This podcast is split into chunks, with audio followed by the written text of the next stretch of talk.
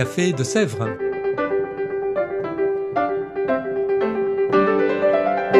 Au Café de Sèvres, on discute philosophie et théologie.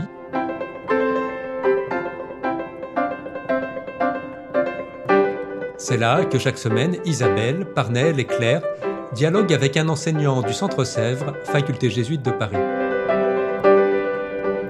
L'émission d'aujourd'hui est animée par Parnell Ledaga.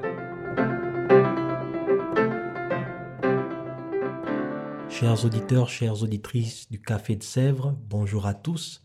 Je vous souhaite une très bonne et heureuse année 2023, tous mes voeux de bonheur, de santé, de réussite et de paix dans vos vies. Pour ce nouveau podcast, nous allons parler aujourd'hui d'un thème d'actualité très intéressant, la démocratie. Et pour nous entretenir sur ce thème, aujourd'hui, nous avons le plaisir d'accueillir un prêtre jésuite qui est un habitué du Centre Sèvres, professeur émérite, le père Paul Valadier, docteur en théologie et en philosophie. Le père Paul Valadier s'entretiendra avec nous sur ce thème aujourd'hui, mais la semaine prochaine, le vendredi 13 janvier 2023, il sera aussi l'un des conférenciers pour une journée d'études ici au Centre Sèvres sur l'Église catholique et la démocratie. C'est une conférence, une journée d'études à laquelle vous êtes tous conviés, qui sera au prix de 8 euros. Alors, bonjour à vous, Père Paul Valadier. Bonjour à tous. Euh, J'ai donc la joie de vous accueillir et nous allons tout de suite, sans tarder, débuter notre discussion qui s'annonce très passionnante. Alors, on entend très souvent dire que la démocratie est née en Grèce, plus particulièrement à Athènes. Mais il serait bien naïf de penser que notre démocratie contemporaine euh, est semblable en tout point à la démocratie athénienne. Alors, qu'est-ce qui différencie notre démocratie du 21e siècle et celle d'Athènes? En fait, si on emportait un Français, si on emmenait un Français ou un Américain d'aujourd'hui à Athènes et vice-versa un Athénien aujourd'hui, euh, pourrait-il dire que ça c'est de la démocratie, ce qu'il verrait dans un endroit ou dans l'autre? Il serait certainement très dépaysé parce que même si on peut dire en effet qu'une des sources de la démocratie est en Grèce, la démocratie athénienne était une démocratie élitiste. Elle ne concernait que ceux qu'on appelait les hommes libres, oui. c'est-à-dire euh, tous les esclaves qui étaient quand même la majorité de la population, étaient exclus de la vie publique, oui. ainsi que les femmes, les étrangers, évidemment les enfants. Donc ça représentait une toute petite minorité. Oui. Or, nos démocraties à, à, nous, nos démocraties dites occidentales, elles sont des démocraties universelles, c'est-à-dire que oui. hommes et femmes ont le droit de voter, oui. quelles que soient leurs convictions et quelle que soit leur position sociale. Donc nous avons une démocratie beaucoup plus ouverte que la démocratie athénienne, qui était cependant déjà très remarquable, puisque c'était une façon pour que des hommes libres décident de leur sort. Oui. Et alors, on comprend qu'il y a des choses qui changent. Alors, la démocratie n'est pas quelque chose de figé, de statique. Elle évolue en fonction euh, du temps et les pratiques évoluent.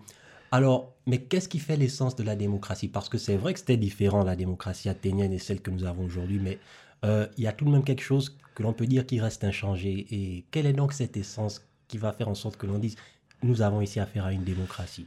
Ben, ce qui reste euh, inchangé, c'est précisément ce que dit le mot même, démos kratos, à nouveau du grec, c'est le pouvoir du peuple. Et je crois que la meilleure définition, même si elle est discutable, est celle du président des États-Unis, Lincoln, c'est le gouvernement du peuple, par le peuple et pour le peuple.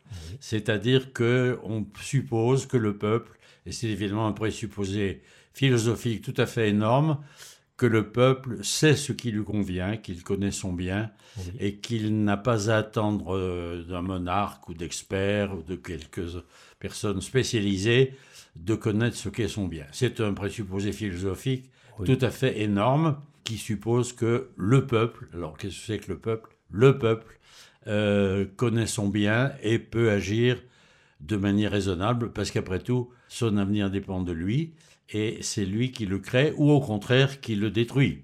Donc euh, je dirais la, la démocratie fait confiance au peuple. Comme le peuple ne peut pas se gouverner lui-même, parce qu'on ne peut pas être en assemblée euh, permanente, euh, nous avons affaire à des démocraties représentatives, c'est-à-dire que le dit peuple délègue à des hommes et à des femmes la possibilité de faire des lois, et euh, évidemment en se donnant le droit et même le devoir de contrôler régulièrement ses représentants, euh, d'où des élections.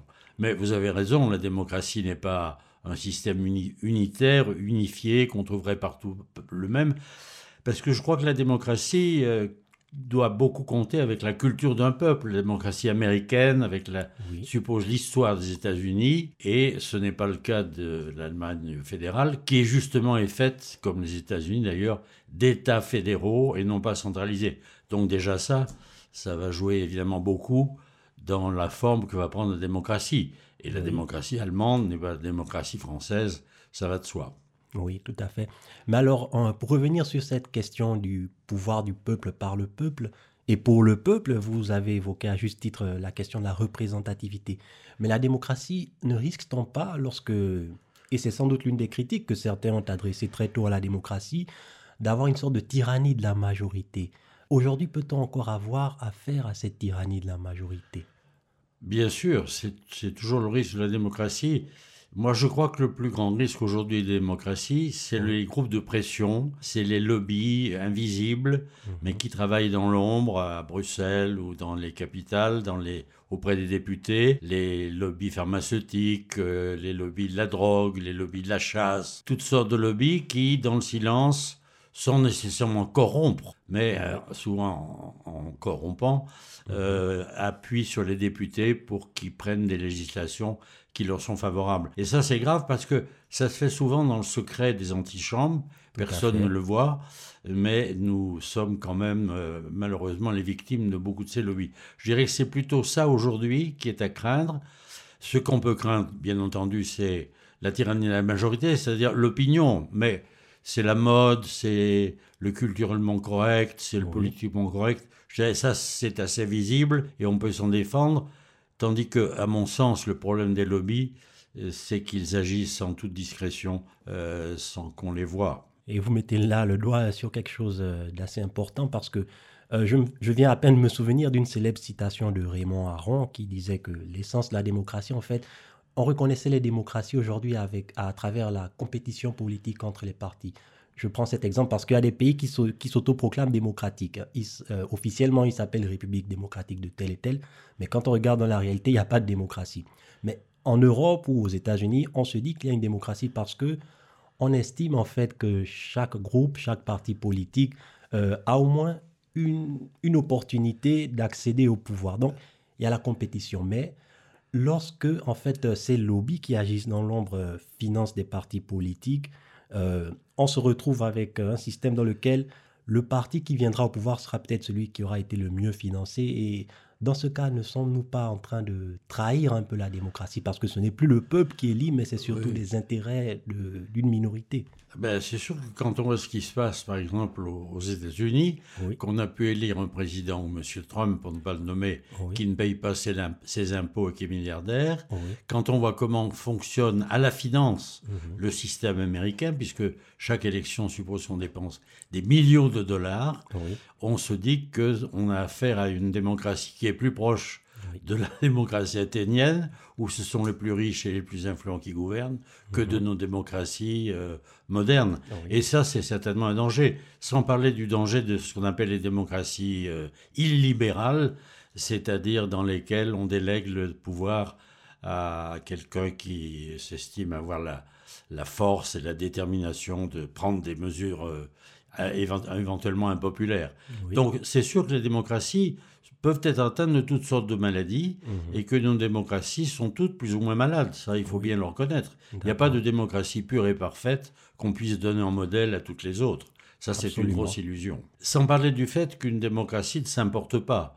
Mhm. Vous pouvez importer des, voitures, des téléviseurs, tout ce que vous voudrez, mais vous ne pouvez pas importer la démocratie. Ça a été la grosse erreur de M. Bush euh, en Irak Mhm. Euh, parce que la démocratie suppose toute une culture démocratique. Ah l'introduction d'un certain nombre de valeurs chez les peuples, mhm. et quand ces peuples sont trop divisés, par exemple par des ethnies ou par des sectes religieuses ou politiques, la démocratie se déchire et ne peut pas avoir lieu. Mhm. Donc on, a fait, on risque toujours les débordements dans des guerres civiles et des violences, ce qu'on voit malheureusement au Proche-Orient. Euh, c'est un point très important. Euh, je comptais vous poser la question, mais vous faites bien de l'aborder avant moi, justement l'importation de la démocratie.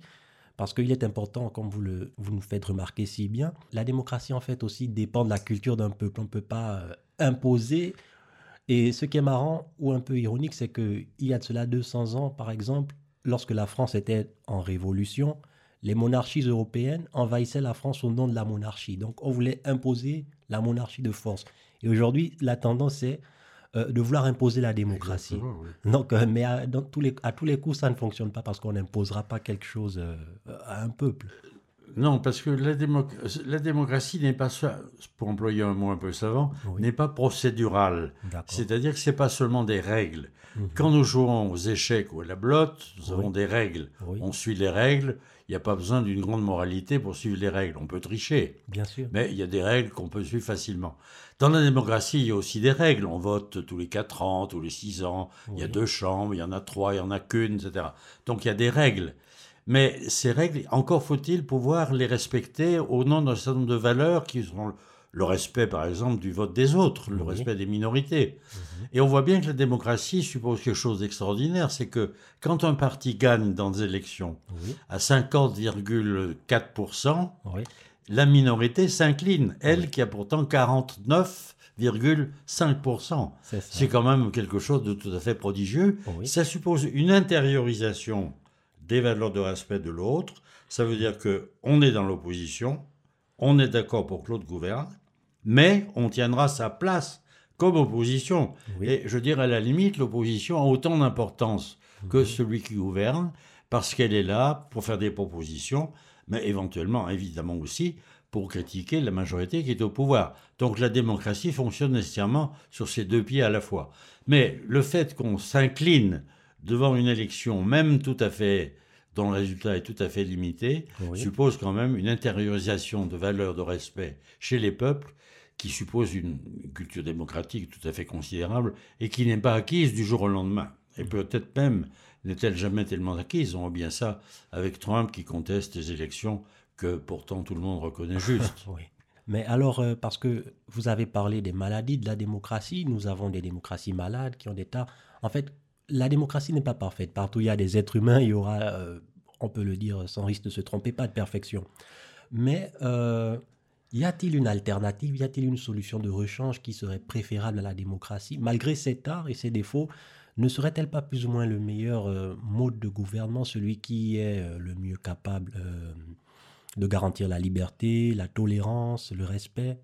Écoutez, franchement, je, n'en vois pas, parce que je crois que la grande force de la démocratie, c'est de savoir qu'elle peut être malade, qu'elle a des défauts, mhm. et qu'elle peut et qu'elle doit les corriger. C'est-à-dire que le système démocratique est un système qui est en permanence critique de soi. Donc on peut toujours dire la répartition des impôts est mauvaise, ce qui passe dans l'éducation de nos enfants ne correspond pas à ce qu'il faudrait, et donc on peut s'améliorer. Les systèmes autoritaires ou totalitaires sont incapables de bouger. Regardez ce qui se passe par exemple en Iran. Ils sont complètement coincés parce qu'ils prétendent avoir eu une loi soi-disant révélée mhm. par rapport à laquelle on ne peut pas bouger. Donc le système, comme d'ailleurs les systèmes totalitaires, euh, on pourrait dire sans doute la même chose. Ne jamais tort. Voilà, ou bien il, persiste dans l'autoritarisme et l'oppression du peuple, ou bien, comme on l'avait dans le cas de l'URSS, il s'effondre quasiment du jour au lendemain. Donc la force de la démocratie, c'est dans sa faiblesse reconnue.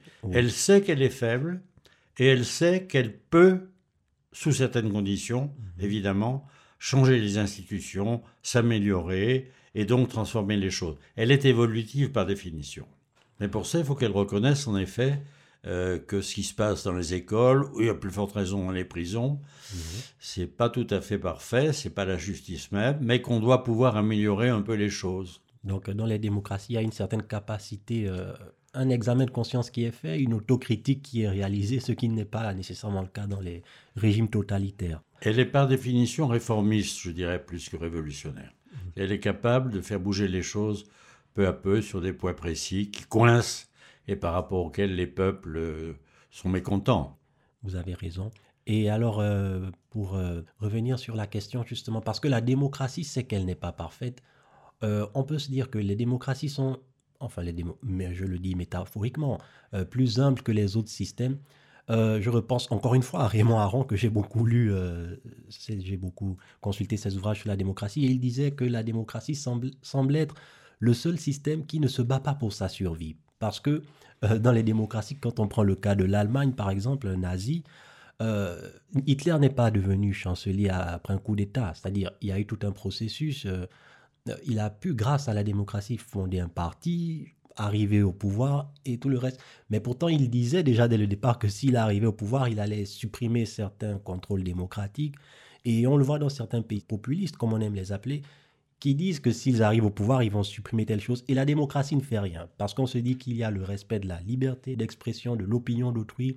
Mais euh, ne pensez-vous pas, et bon, c'est peut-être une question un peu difficile, je le reconnais, mais j'aimerais bien avoir votre opinion là-dessus. La démocratie ne doit-elle pas se battre aussi pour sa survie lorsqu'elle voit qu'elle est menacée, faire quelque chose quitte à renier certains de ses principes? Non, non pas en reniant certains de ses principes, mais je, ne suis pas d'accord avec Aron, elle doit se battre. Les histoires de, de, de, Hitler mhm. et des accords de Munich, c'est une question de lâcheté. C'est que les démocraties, ou du moins ceux qui les dirigeaient, mhm. n'ont pas eu le courage d'abord de, voir clair et de s'opposer à Hitler. Mhm. Ils auraient pu, mais ils ont capitulé. Euh, un de Gaulle, quelques années ensuite, n'a pas capitulé. Et c'est au nom même de la démocratie qu'il a lutté contre l'occupation allemande du pays. Donc moi je ne dirais pas que la démocratie ne sait pas se défendre, elle peut être accusée de lâcheté, ou plutôt ces hommes politiques ayant peur que le peuple ne suive pas, mhm. euh, vont aller dans le sens du, plus facile et laisser la place en effet euh, à des régimes tyranniques. Mais la démocratie, sans renier ses principes, au mhm. contraire en les appliquant, doit se battre pour eux. On doit se battre pour la justice, on doit se battre pour la liberté et se mobiliser pour elle. Mhm. Donc sur ce point, je suis loin d'être d'accord avec Aaron. Je crois au contraire qu'il faut savoir défendre la démocratie en prenant des moyens aussi justes que possible, bien sûr, tout en sachant qu'on peut en effet dériver vers euh, des comportements de torture et des choses comme ça qui sont tout à fait condamnables et contraires, mhm. en effet, au principe de la démocratie. Mais c'est vrai qu'une démocratie peut se renier elle-même. Le peuple peut être... Euh, séduit par des démagogues ou séduit par la peur, par le pacifisme dans le cas de la France d'entre les deux guerres, mhm. où, l'on renonce à se battre. Euh, on peut avoir de bonnes raisons. Il faut se souvenir quand même que la Première Guerre mondiale, 14-18, a été un carnage épouvantable, et donc le peuple français ne voulait plus de guerre. Mais je crois que ça, ça relève plutôt de la démission mhm. euh, que de la défense authentique de la démocratie et de la liberté. D'accord. Mais cette lâcheté, en fait, vous faites référence à une lâcheté euh, des élites, des politiciens. C'est eux qui font preuve de lâcheté, pas la démocratie en elle-même. C'est les peuples qui sont lâches. D'accord. Et ce sont les hommes politiques qui n'ont pas le courage de dénoncer cette lâcheté.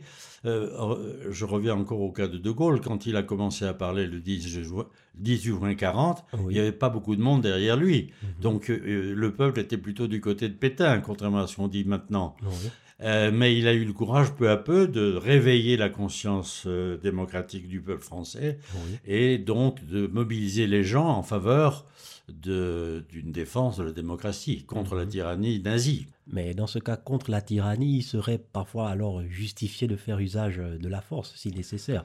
Ah ben, De Gaulle s'est battu, oui, c'est sûr. Oui. Comment faire autrement? Devant Hitler ou devant des dictateurs? Ah. Oui, et la démocratie a toujours peur. Ce qu'on lui reproche souvent, euh, c'est précisément de ne pas savoir se défendre. De dire on va régler les problèmes autour d'une table. Mhm. Ça a été le cas de Munich en 1938. Hitler, on va le mettre autour d'une table et en discutant, on va trouver une solution avec Hitler. Bon, est-ce qu'on peut mettre Ben Laden autour d'une table et lui dire Monsieur, réfléchissez bien au mal que vous faites, c'est très mal, vous devriez avoir une autre conduite mhm. J'ai peur que non. Mhm. Et vous avez raison là-dessus. D'accord. Mais alors, euh, parce qu'il euh, y a des exemples qui me reviennent comme ça à l'esprit rapidement. Je pense par exemple à l'Afrique du Sud, euh, juste avant d'instaurer le, système qu'on qu'on a appelé l'apartheid. Parce que c'était un système, il y a eu des élections, un processus démocratique et un parti qui déjà annonçait que s'il arrivait au pouvoir à l'instaurer toute une série de lois ségrégationnistes, a tout de même gagné. Là, on peut dire aussi que c'est la population qui a été lâche, les politiciens n'ont pas su, euh, disons, euh, repousser ce péril. Ça peut arriver, c'est sûr. Mais parmi les défenses de la démocratie, euh, il faut avouer aussi l'importance de ce qu'on appelle les services secrets. Oui. Alors évidemment, c'est des choses qui sont toujours difficiles à dire, mais je crois que, par exemple, puisque je prenais l'exemple de Ben Laden tout à l'heure, Mhm. mais on pourrait prendre le cas de la drogue, Oui. Les, les États démocratiques ont tout à fait le droit et le devoir, Mhm. évidemment, d'aller euh, rechercher qui est derrière, qui sont derrière les réseaux et de les combattre. Oui. Et ça, ça se fait pas au grand jour. Il faut, il faut bien avouer que les démocraties ont besoin aussi de ces secrets et de ces services qui sont tout à fait redoutables par beaucoup de côtés, à condition, bien entendu, que le, le Parlement euh, puisse avoir un contrôle Mhm. sur les actions et les activités de ces services secrets. Oui. Mais je vois pas que les démocraties puissent se passer de ça. Je pense que vous avez raison là-dessus. Alors, euh, la conversation est vraiment passionnante, euh, bonne discussion. Mais j'aimerais euh, maintenant vous poser une question concernant quelques auteurs. Parce que nous sommes aussi dans un podcast philosophique. Certains aimeraient peut-être avoir quelques ressources écrites, peut-être des auteurs qu'ils pourront consulter pour soit s'initier, soit approfondir la réflexion sur la philosophie. Quels sont les auteurs que vous pourriez recommander? Moi, je dirais, si on veut s'intéresser à ces problèmes, la Oui. première chose à faire avant de se lancer dans de grands auteurs, Oui, c'est de lire des, des articles dans des encyclopédies. d'accord. L'Encyclopédia Universalis vous donne d'excellents textes, Mhm. avec en général euh, accompagnés de bibliographies. Oui, Donc vous avez déjà des, une entrée très intéressante sur des sujets de démocratie, représentativité, députés, parlement, ce qui est déjà une bonne initiation.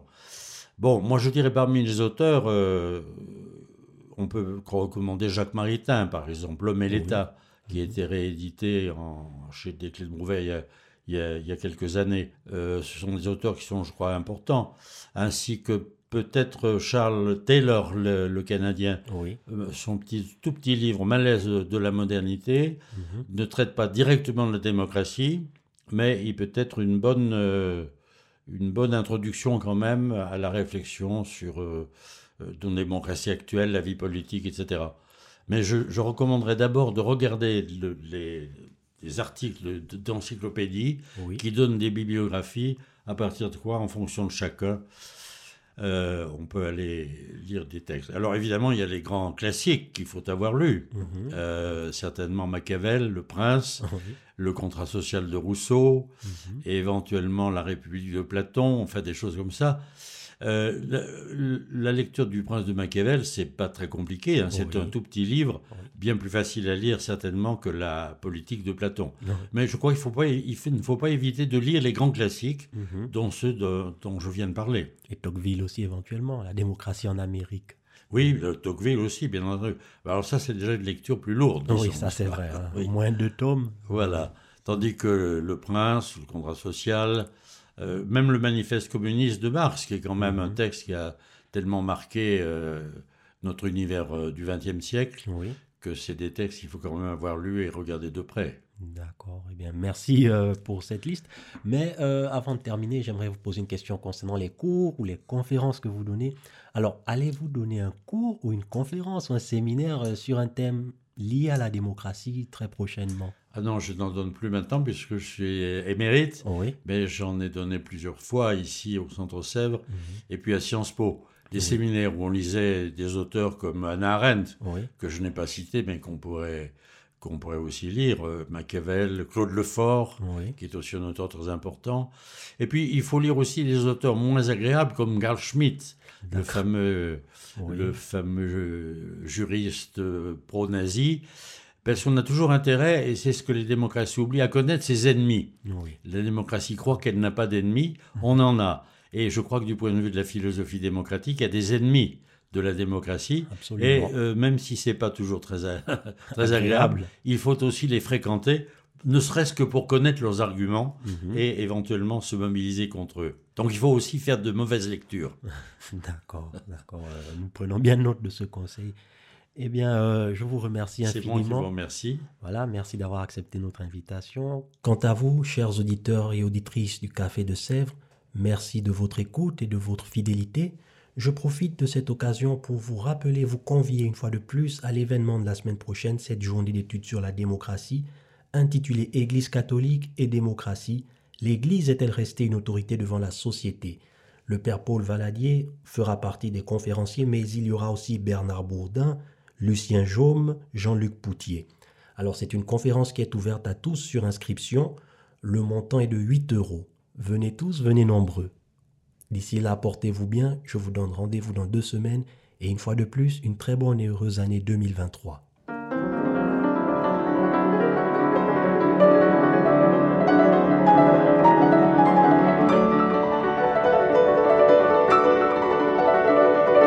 Vous écoutiez Café de Sèvres, le podcast du Centre Sèvres, Faculté jésuite de Paris, en partenariat avec RCF.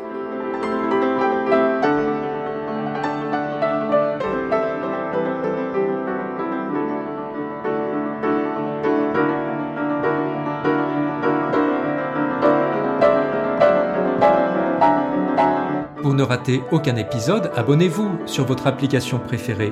Spotify, Deezer, Apple Podcast ou Google Podcast.